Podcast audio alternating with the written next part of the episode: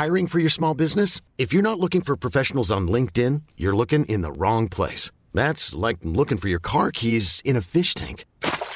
LinkedIn helps you hire professionals you can't find anywhere else, even those who aren't actively searching for a new job but might be open to the perfect role. In a given month, over 70% of LinkedIn users don't even visit other leading job sites. So start looking in the right place. With LinkedIn, you can hire professionals like a professional. Post your free job on linkedin.com slash achieve today.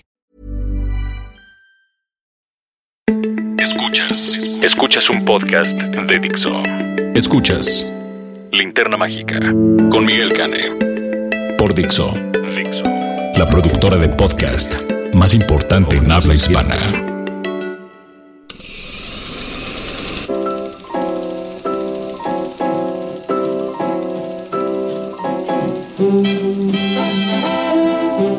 Buenos días, buenas noches, buenas tardes. Como solía decir Truman Burbank en la película El Show de Truman, que cumple 20 años este año, por cierto.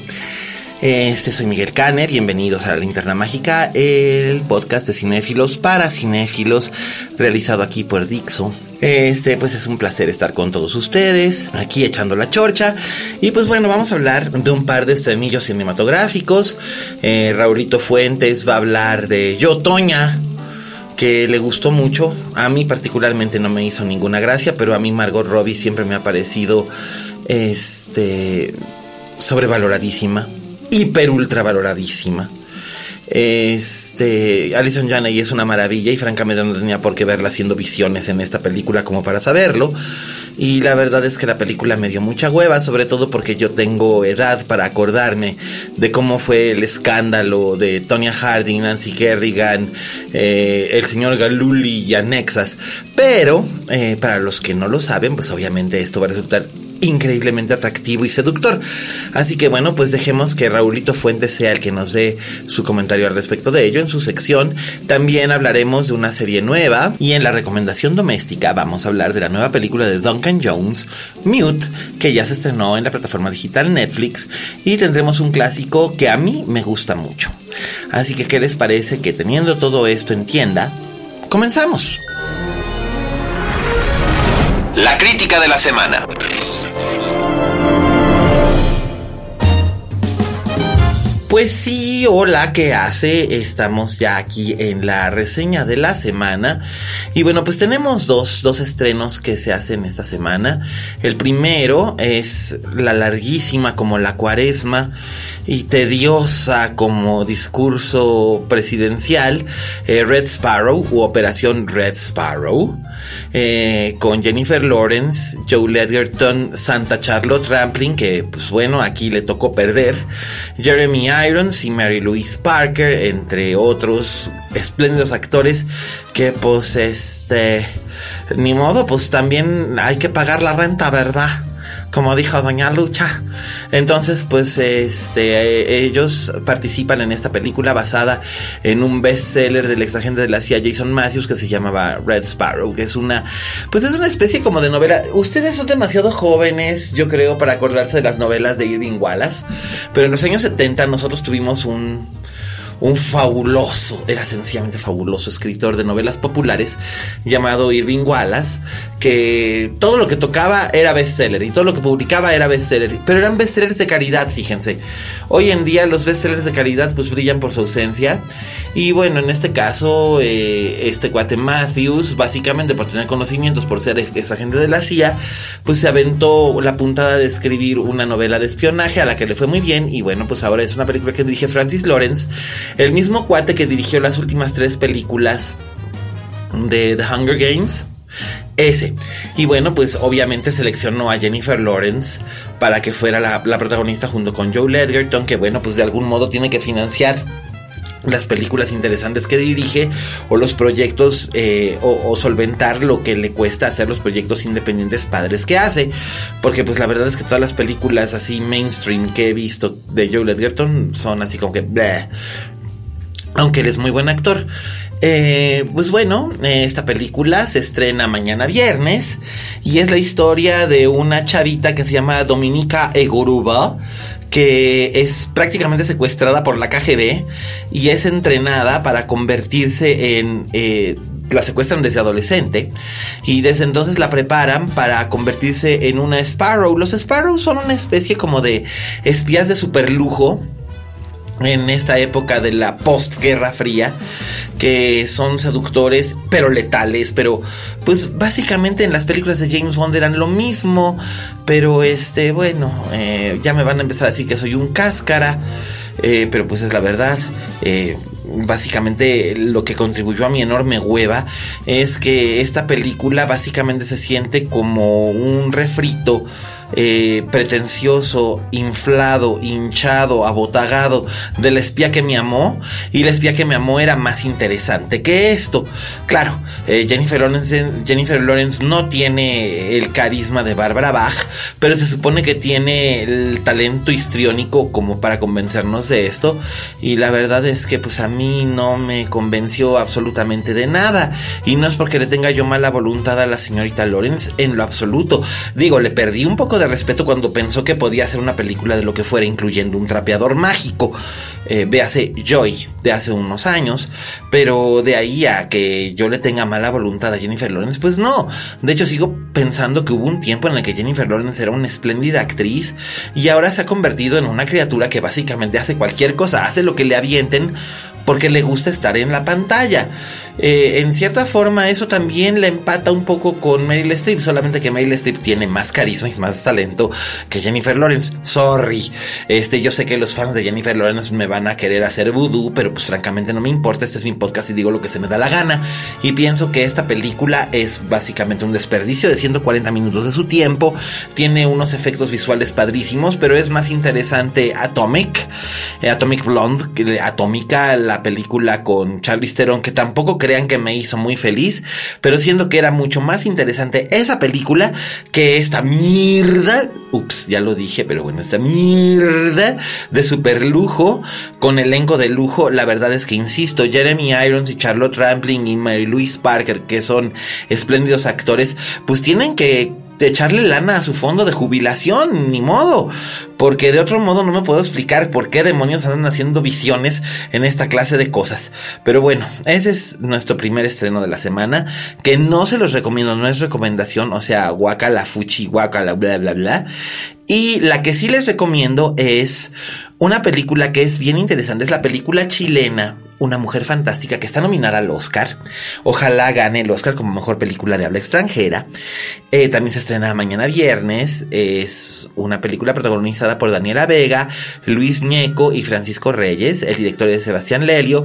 Y esa es la historia de Marina, que es una chica que es una mesera y cantante en Santiago, eh, que se enamora de Orlando, un hombre mayor y todo, pero eh, cuando sucede algo inesperado, eh, Marina tiene que enfrentar a la familia de Orlando, a su propia familia y a la sociedad y demostrarle que es una mujer fantástica, sobre todo porque, bueno, si ustedes han estado siguiendo las noticias y saben quién es Daniela Vega, pues entonces no, en realidad no, no les estoy spoileando nada.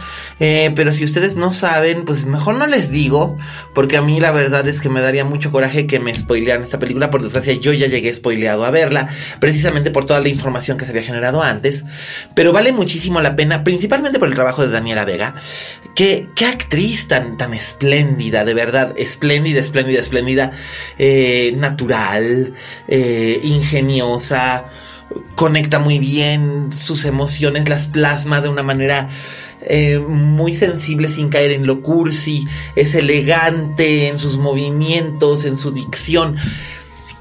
La película evidentemente está hecha en torno a ella, está hecha para ella, está escrita para ella. Creo que vale muchísimo la pena. Eh, una mujer fantástica es un, un gran, gran, gran trabajo que no es que esté cimentado en un gimmick eh, porque vuelvo a lo mismo, si ustedes están informados, pues saben que no es un gimmick. Si no saben, pues a lo mejor se sorprenden, a lo mejor no. Em, a lo que voy es, eh, si no están informados en el momento en que están oyendo ustedes este podcast, por favor, no se pongan a escarbar, mejor vayan a ver la película si se les antoja.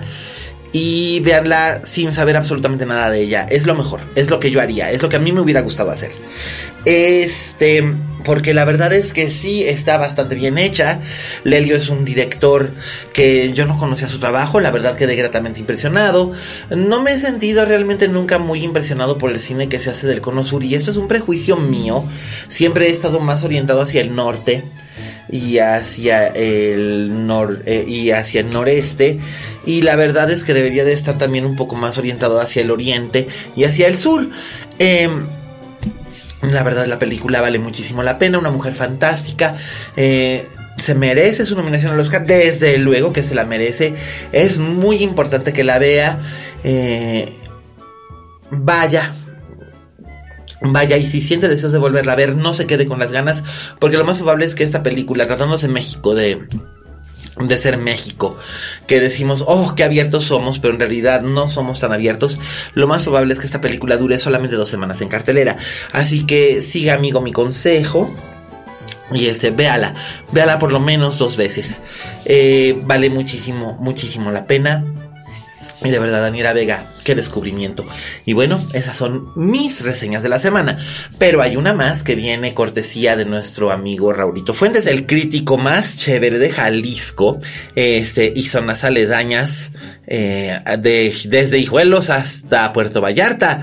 No hay otro que sea tan bueno como él. Lo siento, perdónenme todos los demás este, críticos y expertos en cultura pop que hay en Guadalajara, sobre todo ahora que viene ahí el festival, al que no iré este año, porque este año, como el año pasado, puras, puras habas, puras bateas de babas.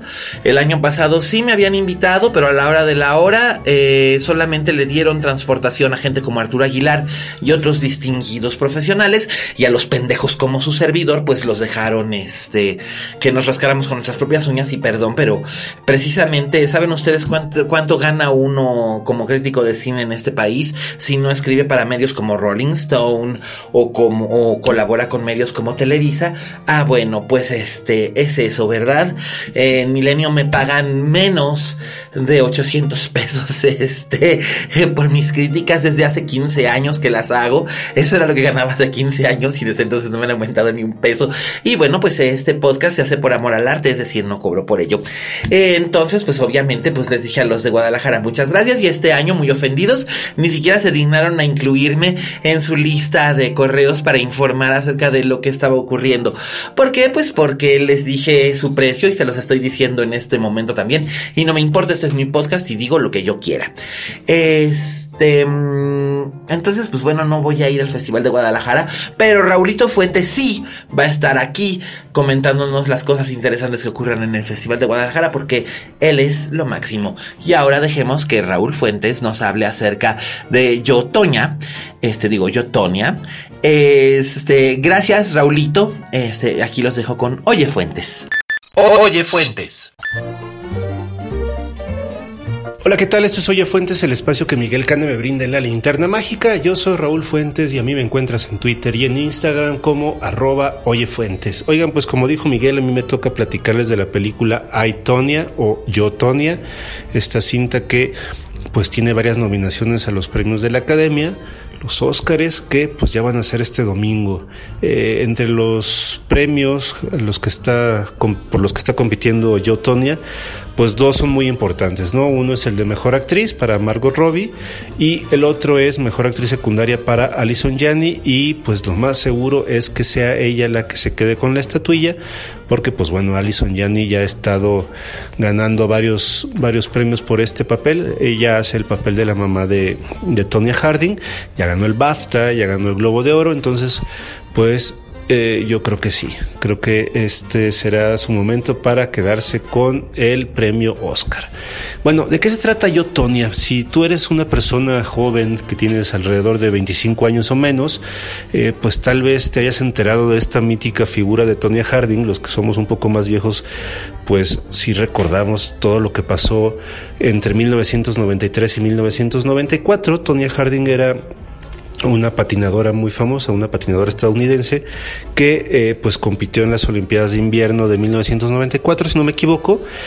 Y eh, pues lo que se dice, porque pues ciertamente no nunca se ha comprobado nada y una cosa que tiene la película que me parece que hace bien es pues no revelar o no eh, apuntar hacia un hacia un culpable si es que lo hay un culpable específico es que eh, Tonia se supone complotó junto con su marido y con un amigo de, un amigo de su de su marido para eh, sacar digamos de la competencia a Nancy Kerrigan que era la otra patinadora estadounidense que eh, pues iba a estar en estos Juegos Olímpicos.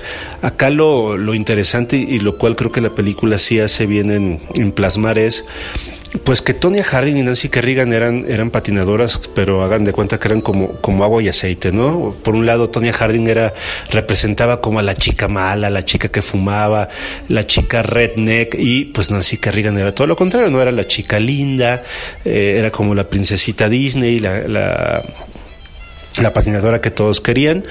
Y eh, pues, pues bueno, ¿no? O sea, por ahí pues eso fue lo que, lo que narra el, el famoso incidente, ¿no? Cómo, estas personas complotaron para eh, sacar de circulación a Nancy Kerrigan, que obviamente pues estuvo tan mal planeado todo que pues eso no les, no les salió.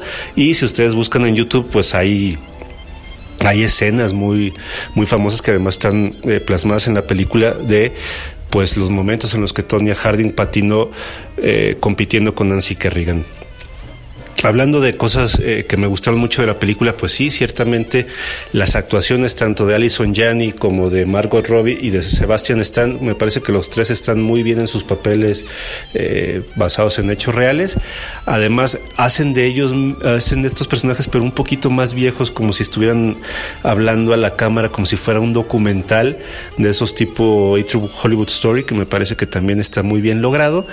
Y este, creo que el recurso que tienen pues muchas películas de, este montaje eh, con una canción eh, popular eh, a manera como de videoclip tipo en TV, me parece que también esta película sí tiene algunos momentos brillantes, sobre todo pues dependiendo obviamente de la música que se escoja, pero creo que como al abusar un poco de ellos, creo que la película pierde un poco digamos esta eh, pues esta calidad narrativa. Ciertamente los montajes hacen que, que, haya una fluidez mucho más rica, un ritmo mucho más interesante, pero creo que en esta ocasión abusaron un poquito de ellos y sería digamos como el único, eh, uno de los pocos inconvenientes que yo veo de la película, porque ciertamente pues se trata de una película biográfica, pero es una película biográfica que no se toma demasiado en serio y creo que eso se agradece. El hecho de que los personajes volteen a la cámara para hacernos cómplices de las cosas que están pasando o siquiera al menos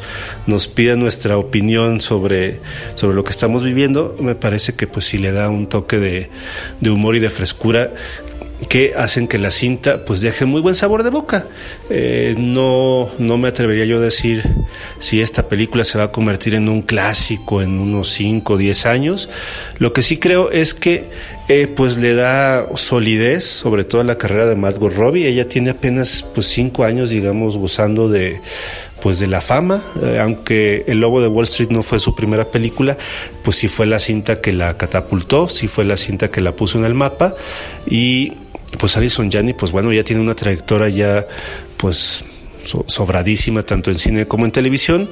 Si gana el Oscar, que creo que es lo que va a terminar pasando este domingo, pues a mí me dará mucho gusto que sea ella la que se quede con la estatuilla. Eh, creo que a final de cuentas, Yo, Tonya, pues es una, una cinta eh, biográfica muy divertida, muy interesante y que además pues nos da la oportunidad como de, de empaparnos más del suceso. Si ustedes se meten a, YouTube van a encontrar muchísimos videos de Tonya Harding, ya sea patinando en competencia o dando entrevistas sobre el famoso incidente del cual pues obviamente la película... Eh, pues toma más su tiempo para narrarlo y pues nada, o sea, creo que la pasarás bien si es que vas a vas a ver yo Tony en el cine. Me gustaría también que me contaras qué te pareció la película, si te gustó, si no te gustó, eh, qué le hubieras quitado, qué le hubieras puesto. Eh, pues te parece que Alison Janney pueda ganar el Oscar o Margot Robbie también. Te recuerdo que yo estoy en Twitter y en Instagram como arroba oyefuentes. Te agradezco tu atención y nos escuchamos la próxima semana. Hasta luego. Escuchas. Escuchas. Linterna mágica Gracias, Raulín. Ya este, ya este, ya, ya me eché un cigarro para ver si me, para ver si me calmaba el coraje nomás de acordarme de, de los patanes que se portaron conmigo en el Festival de Guadalajara. La verdad es que no, no se me pasa. Eh, me sigue molestando mucho la discriminación que existe entre críticos de cine, porque parece ser que solamente el medio que te avala es el medio que vale la pena. Entonces, este, me sigue dando mucho coraje y muchas veces he seguido pensando en que voy a mandar la crítica de cine al carajo y voy a dedicarme a algo que realmente me permita vivir. Pero el, mi amor por el cine, este, gana, gana más que este, o puede más, mi amor por el cine, que este, que mis necesidades. Así que, este, bueno, em, ya no me voy a seguir quejando, no vaya a ser que después ya no me vuelvan a invitar nunca a ningún otro festival de cine, nunca más, por andar de hocicón. Este, ¿qué les parece si mejor vamos a nuestra recomendación doméstica? Recomendaciones domésticas.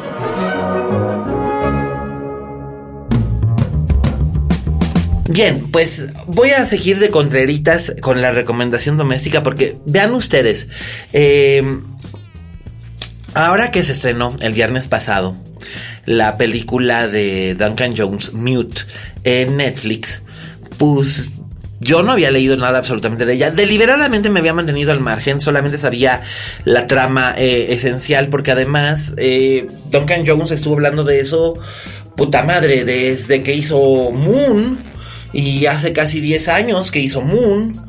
Entonces, pues bueno, yo dije, ah, chido, suena interesante.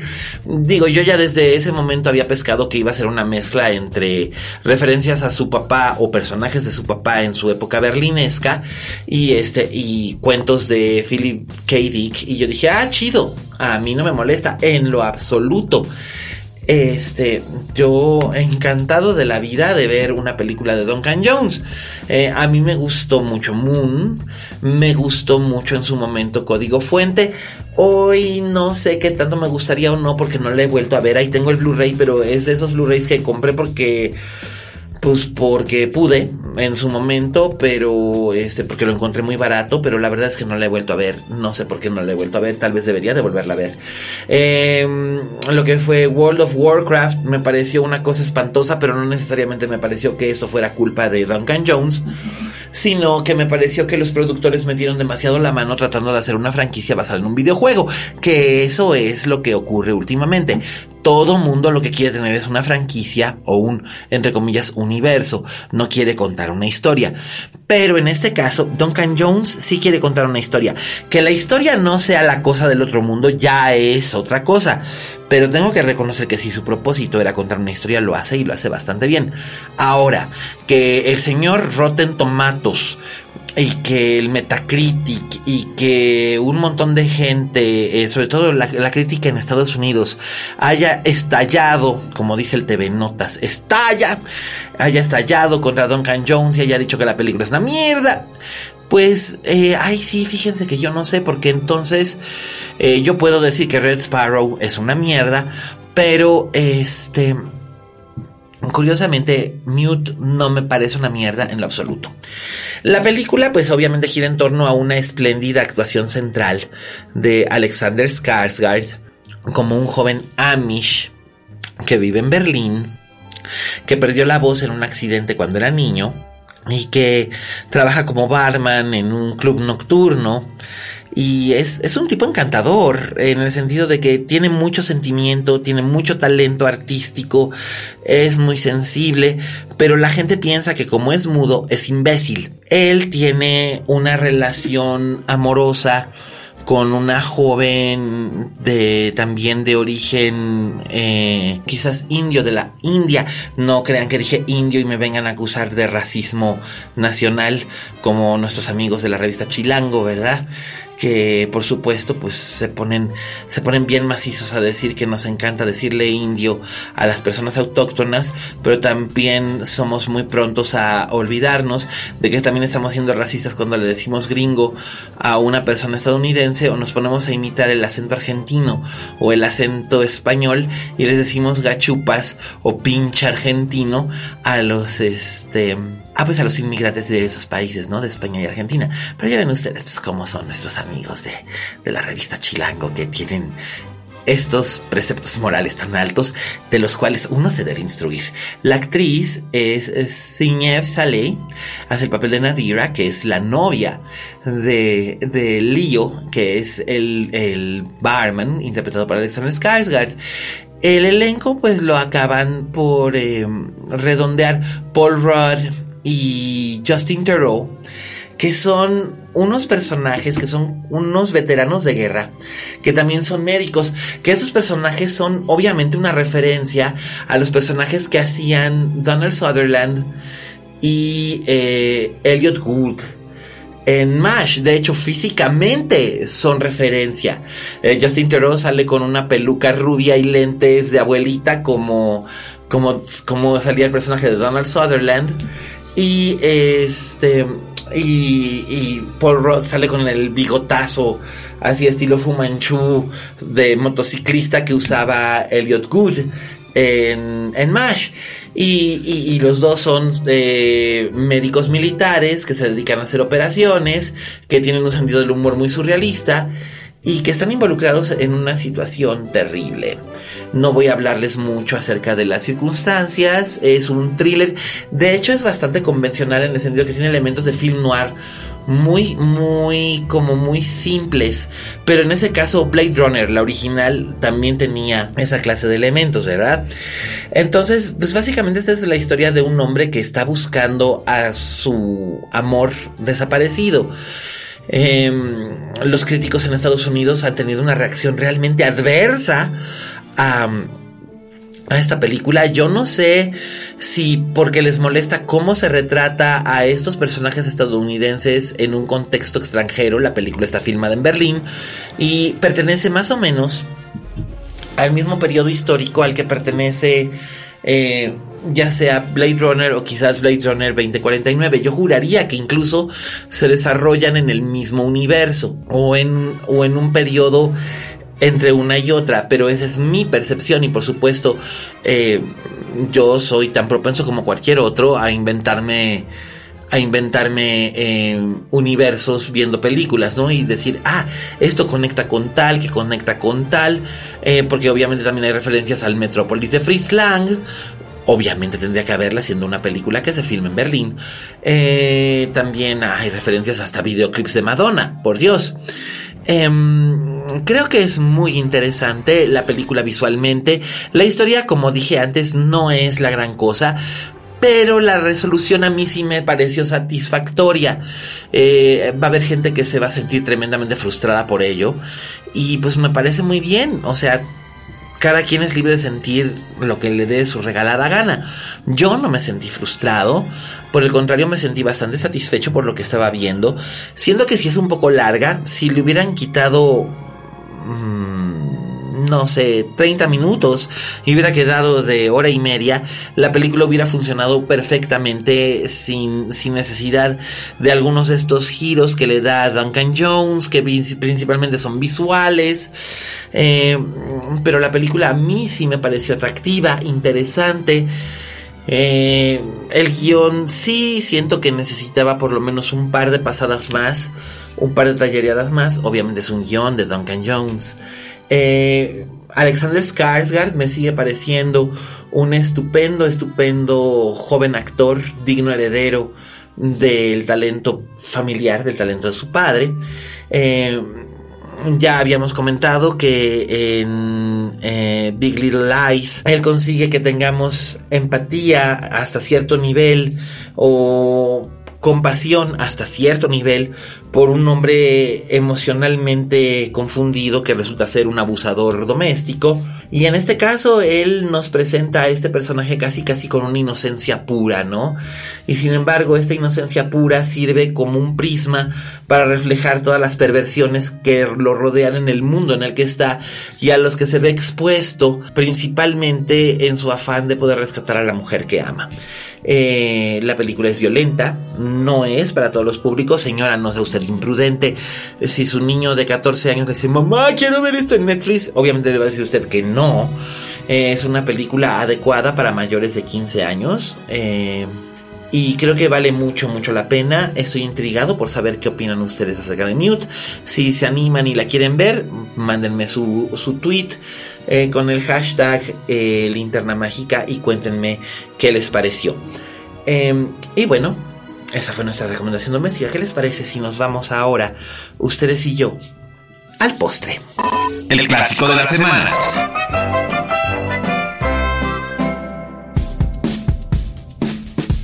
Y bien, yo les había dicho que iba a hablar de un clásico que a mí me gusta mucho.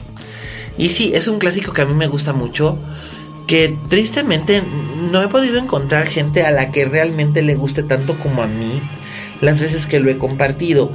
No sé si esto se deberá al hecho de que es una película como muy idiosincrática, bueno, o idiosincrásica que eh, le habla específicamente a un determinado tipo de espectador al cual yo pertenezco, tengo que reconocerlo, o al menos siento que yo pertenecía, pues a mis 20 años, 21 años, que fue la primera vez que tuve noticia de que esta película existía, y después fui buscando la manera de poder encontrarla y poder verla. Hoy pertenece, por suerte, gracias a Criterion Collection. Hola, Criterion Collection. Este pertenece a mi colección particular de Criterion Collection. Este. Y por supuesto, también el, el director es un director que a mí me gusta mucho. Es un director con el que en alguna ocasión tuve la suerte de ponerme una borrachera a gusto y poder tener una conversación larga. Entonces por eso mismo es que creo que me gustaría compartir con ustedes la que es la primera película de este director. El director del que hablo es Whit Stillman y la película es Metropolitan. Eh, Will Stillman es un director neoyorquino que mayormente ahora pasa su tiempo en Francia. En aquel entonces, cuando filmó esta película, pasaba una parte del tiempo en España, estaba casado en ese entonces con una mujer española y sus hijas, que ya son adultas, son este, españolas estadounidenses, pero bueno, eso no es muy relevante, o tal vez sí, en la manera en la que Whit Stillman dirige sus películas. Específicamente, Metropolitan es una película que mucha gente ha comparado con algunas películas de Woody Allen eh, o con las primeras películas de Francis Ford Coppola.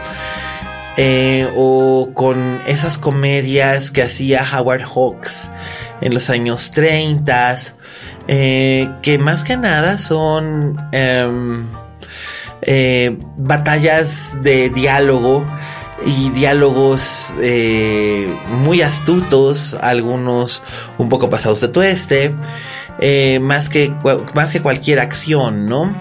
Eh, la película se desarrolla en algún punto eh, de los años, de finales de los años 60 o principios de los años 70, aunque la ropa no corresponda con ese periodo, en realidad la película podría ocurrir en cualquier momento. En la temporada que se conoce como la temporada de debutantes en Nueva York, que esto es coincide con la temporada navideña. Eh, todo el mes de diciembre es cuando se llevan a cabo estos bailes en los que las jóvenes de sociedad son presentadas a los 18 años, eh, son presentadas ante ante la sociedad o la buena sociedad, whatever that means, y, todas usan vestidos blancos y guantes de ópera y bailan con sus padres y bailan con los muchachos de la mejor sociedad. Es como el equivalente a los 15 años de la gente bien eh, WASP, que es White Anglo-Saxon Protestant. Eh, y Whit Stillman se burla muy, muy elegantemente y con una sorna muy sabrosa de este periodo. Y los protagonistas son todos actores que no son eh, profesionales. O sea, no es solamente Carlos Reigadas utilizando señoras eh, del agro mexicano eh, para que tengan escenas escandalosas en Japón. sino que pues no es el único que hace este gimmick. todos eran actores no profesionales, eran estudiantes de teatro, o eran propiamente dicho estudiantes neoyorquinos de la universidad o de la del bachillerato. Eh, la única que probablemente ahí eh, más o menos hizo una carrera fue Caroline Farina, em, que era sobrina del, actor Joseph Farina y eh, actuó en, en, una película de Martin Scorsese y después trabajó en otro par de películas de Whit Stillman. Eh, ella es la protagonista de la de la historia. Es una joven debutante que sueña sueña con el amor perfecto y tiene estas nociones tomadas de novelas de Jane Austen que no coinciden absolutamente en nada con la realidad. Es como si fuera un personaje de una novela de Jane Austen trasplantada en una realidad de una novela de Nancy Mitford o de...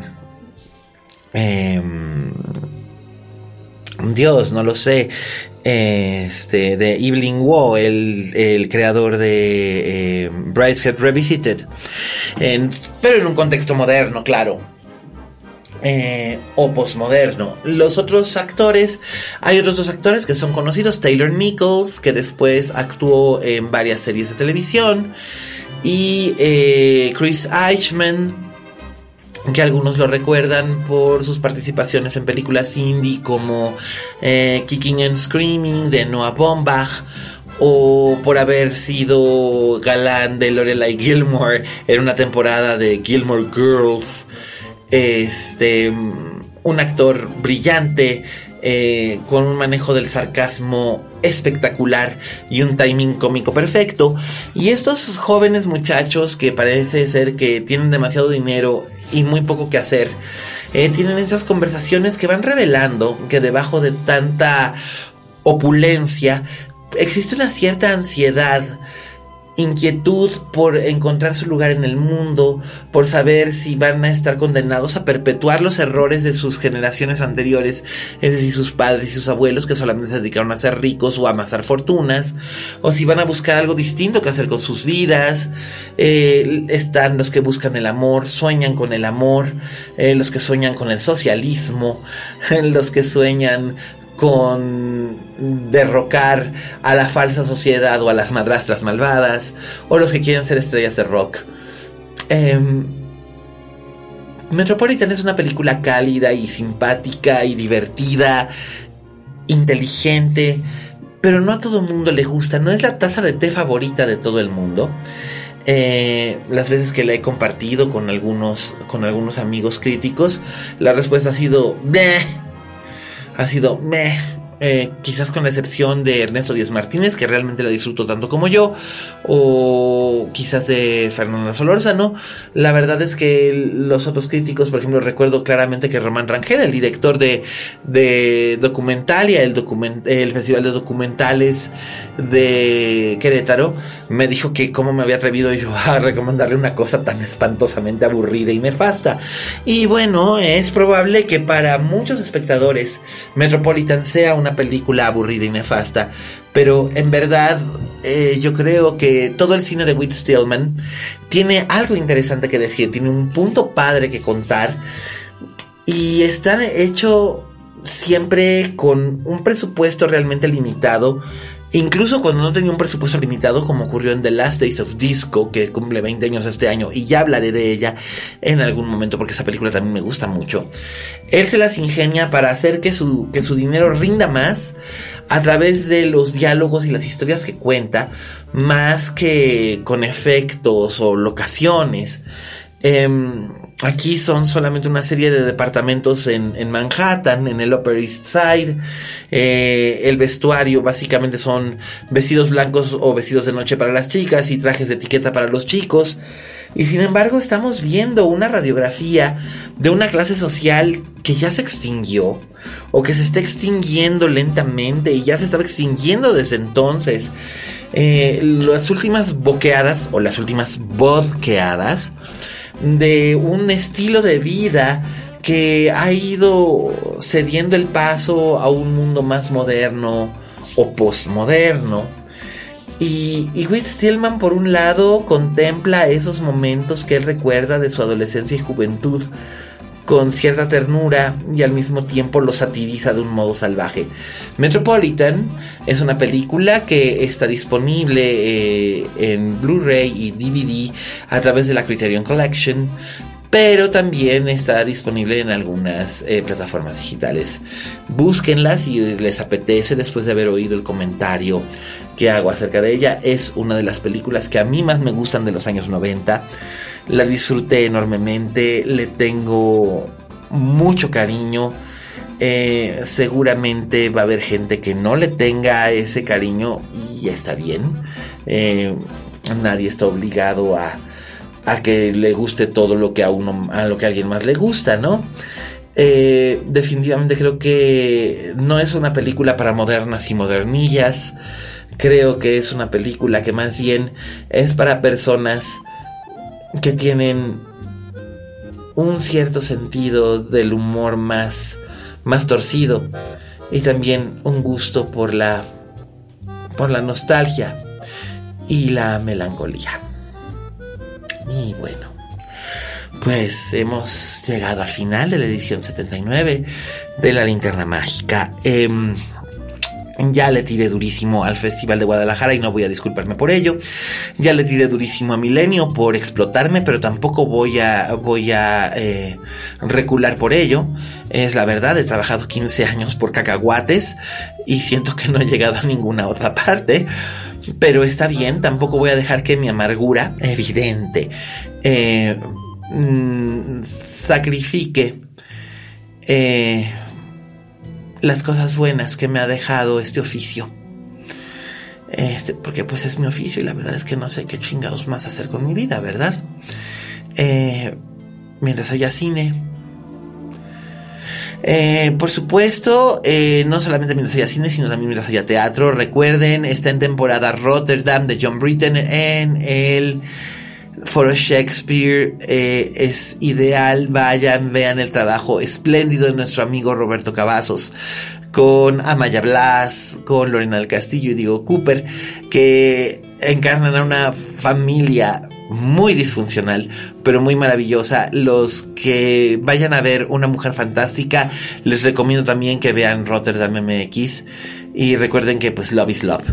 Eh, este eh, pues por lo demás, gracias a Vero en los controles, a Dani en producción, a Fede en postproducción, a todos los que nos escuchan, Pablito, este, Emiliano, mis tocayos, los Migueles, Zarate y, Ochoa, eh, obviamente el propio Roberto, eh, Raulito, Enrique, toda la banda allá en, en Guadalajara, toda la gente que ha estado escuchando este podcast. Gracias Oscar por los textos que acompañan este podcast cuando sale al público. Y bueno, pues ya tienen ustedes muchas cosas que elegir. Pueden ir a tirar su dinero a la basura con Red Sparrow, que es lo que probablemente mucha gente va a hacer este fin de semana. Pueden ir a ver eh, Una Mujer Fantástica y sentir que están descubriendo un mundo completamente nuevo. Eh, pueden ir a ver Yotoña, eh, siguiendo la recomendación de nuestro querido Raulín, ya saben, arroba oyefuentes, él siempre resuelve las dudas que carcomen. Eh, también pueden ver eh, Mute, eh, si están en el mood de ver una película de ciencia ficción mezclada con film noir, y los que se sientan con ganas de ver una, una jotería rococó, con muy mala leche y sentido del humor muy negro, por favor acérquense a, Metropolitan. Descubrirán que las modernas y modernillas no nos han arruinado todo, aún. Bien, esto ha sido Linterna Mágica. Muchísimas gracias por acompañarnos. Nos escuchamos la próxima semana y recuerden.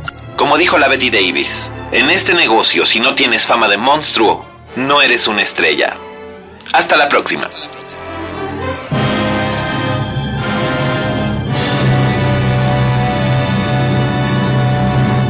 Dixo presentó Linterna Mágica con Miguel Cane.